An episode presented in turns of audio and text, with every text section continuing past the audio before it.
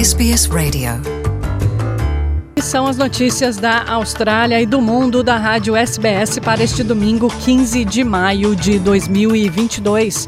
Na sua companhia, Luciana Fraguas. Esta semana, a Austrália tornou-se a líder mundial em índice de transmissão do coronavírus. De acordo com bancos de dados globais, a Austrália lidera o mundo em infecções por Covid per capita. Na última sexta-feira, 54.591 casos foram registrados no país, após dois dias consecutivos de cerca de 58 mil casos, com a Austrália Ocidental se preparando para novos registros de infectados. Os números de sábado elevaram a média oficial de sete dias para mais de 48 mil casos diários, colocando o país atrás apenas da Alemanha e dos Estados Unidos no total de novos casos diários registrados. Na Austrália, as hospitalizações e as mortes também estão aumentando, com o número médio de mortes diárias por Covid atingindo 40, o dobro do mês de março. Segundo especialistas, o número de infectados também deve aumentar com o surgimento de novas variantes da Omicron. O primeiro-ministro Scott Morrison anunciou uma política que vai tentar aliviar o sério problema da habitação na Austrália. O objetivo é mover os idosos, ou chamados empty nesters, aqueles que vivem sozinhos e cujos filhos cresceram e saíram de casa para residências menores. Para isso, Morrison vai oferecer um bônus de até 300 mil dólares australianos para pessoas que deixarem suas casas para residências menores. O primeiro-ministro diz que até 1 milhão e 300 mil pessoas com mais de 55 anos na Austrália se ele for eleito, poderão vender ou mudar para uma propriedade menor e investir o dinheiro até 300 mil dólares da venda na aposentadoria. Isso está fora dos limites de contribuição existentes no Superannuation. Como sabemos, existem limites no que pode ser contribuído para o fundo de aposentadoria a cada ano financeiro. Morrison diz que a nova política liberará casas maiores para famílias mais jovens que desejam comprar uma propriedade. O líder da oposição, Anthony Albanese, já se pronunciou dizendo que concorda com a política e que, se os trabalhistas forem eleitos, ele vai apoiá-la. O presidente ucraniano Volodymyr Zelensky disse que as negociações estão em andamento para retirar os médicos e os soldados feridos da siderúrgica de Azovstal em Mariupol. Ele diz que os mediadores estão fazendo de tudo para garantir a passagem segura das pessoas que ainda estão dentro da siderúrgica.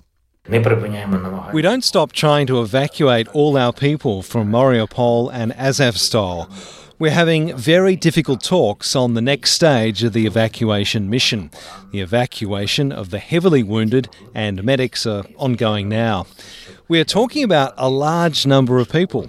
Of course, we're doing everything to evacuate all others, every defender. We've already been involved in talks with everyone in the world who can be the most influential mediators. O presidente russo Vladimir Putin alertou a Finlândia que, se o país aderir à OTAN, Organização do Tratado do Atlântico Norte, estará cometendo um erro. A Finlândia compartilha uma fronteira de 1.300 quilômetros com a Rússia e, até agora, permaneceu fora da OTAN para evitar antagonizar Moscou. O presidente Putin deixou sua posição clara durante um telefonema com o presidente da Finlândia. A Rússia já suspendeu o fornecimento de eletricidade à Finlândia. A Suécia também indicou que quer se juntar à OTAN após a invasão da Ucrânia pela Rússia. O ministro das Relações Exteriores da Rússia disse que as nações ocidentais declararam o que chama de guerra híbrida contra a Rússia.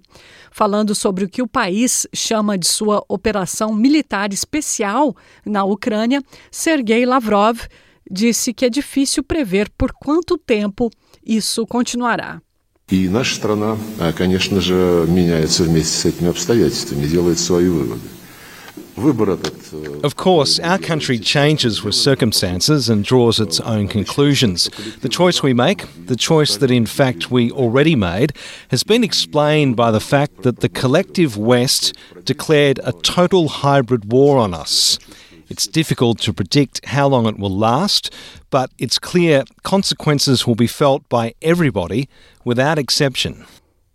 O ministro dos Negócios Estrangeiros de Portugal, João Gomes Cravinho, mostrou-se confiante na adesão da Finlândia e da Suécia à OTAN.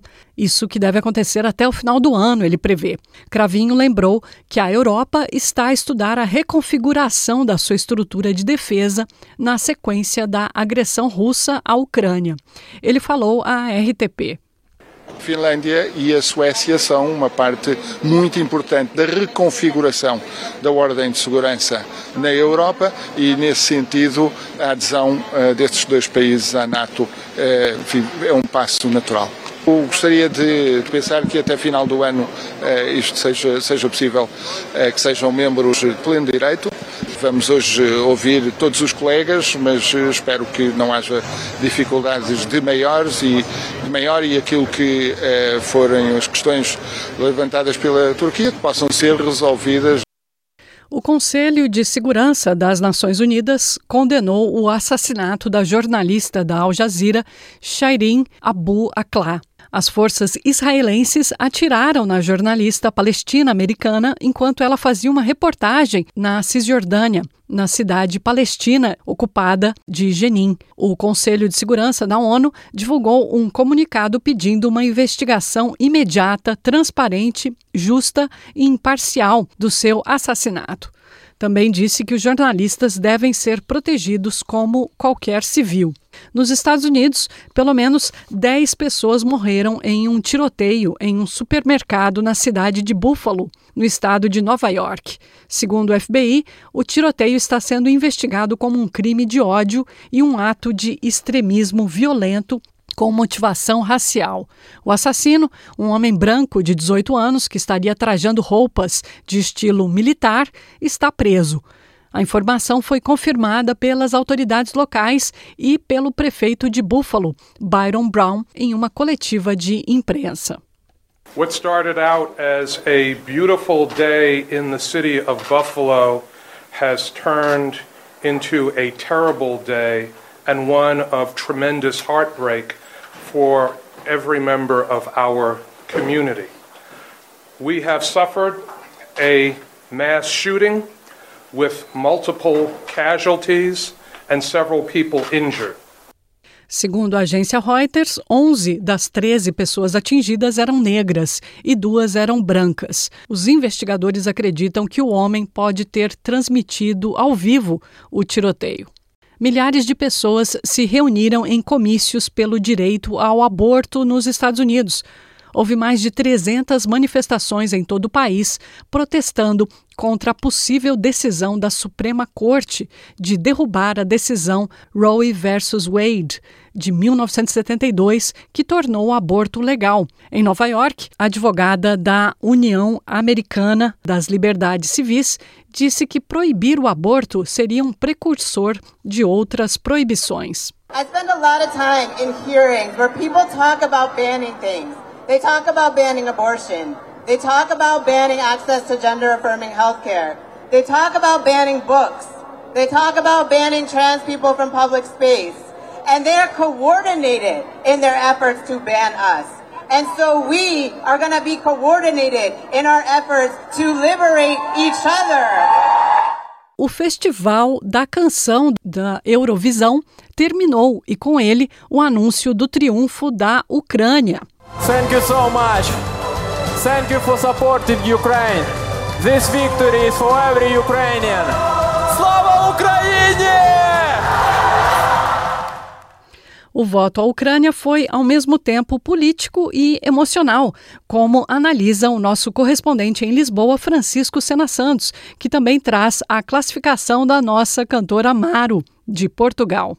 É, Luciana e ouvintes da SBS, o fator emocional da guerra na Ucrânia levou os votantes na Europa, também na Austrália, a darem à Ucrânia o triunfo no Eurovision Song Contest deste 2022. É um triunfo claramente político, com a política a sobrepor-se à valia técnica. O júri técnico em cada um dos 25 países apurou um ranking diferente para a qualidade das canções.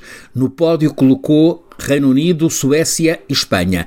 Depois, em quarto lugar, então a Ucrânia, Portugal logo a seguir, quinto lugar na apreciação técnica, depois Grécia, Itália, Países Baixos e em nono lugar, entre os 25 eh, países participantes nesta final Eurovisão, a Austrália. Seguiu-se a divulgação do televoto e então tudo mudou.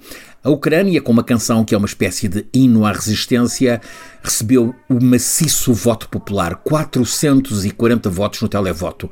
Atingiu ao todo 631. Impôs-se a todos. Triunfo assim da Kalush Orquestra, com uma canção que junta hip hop, rap e sons tradicionais, mas está longe de ser uma das melhores canções de sempre de Eurovisão. No segundo lugar, nesta classificação, talvez a melhor deste festival, a do Reino Unido. No terceiro, a espetacular Espanha.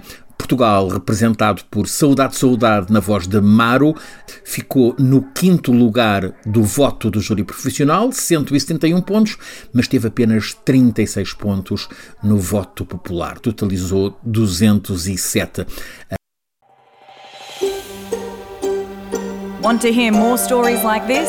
Listen on Apple Podcasts, Google Podcasts, Spotify, or wherever you get your podcasts from.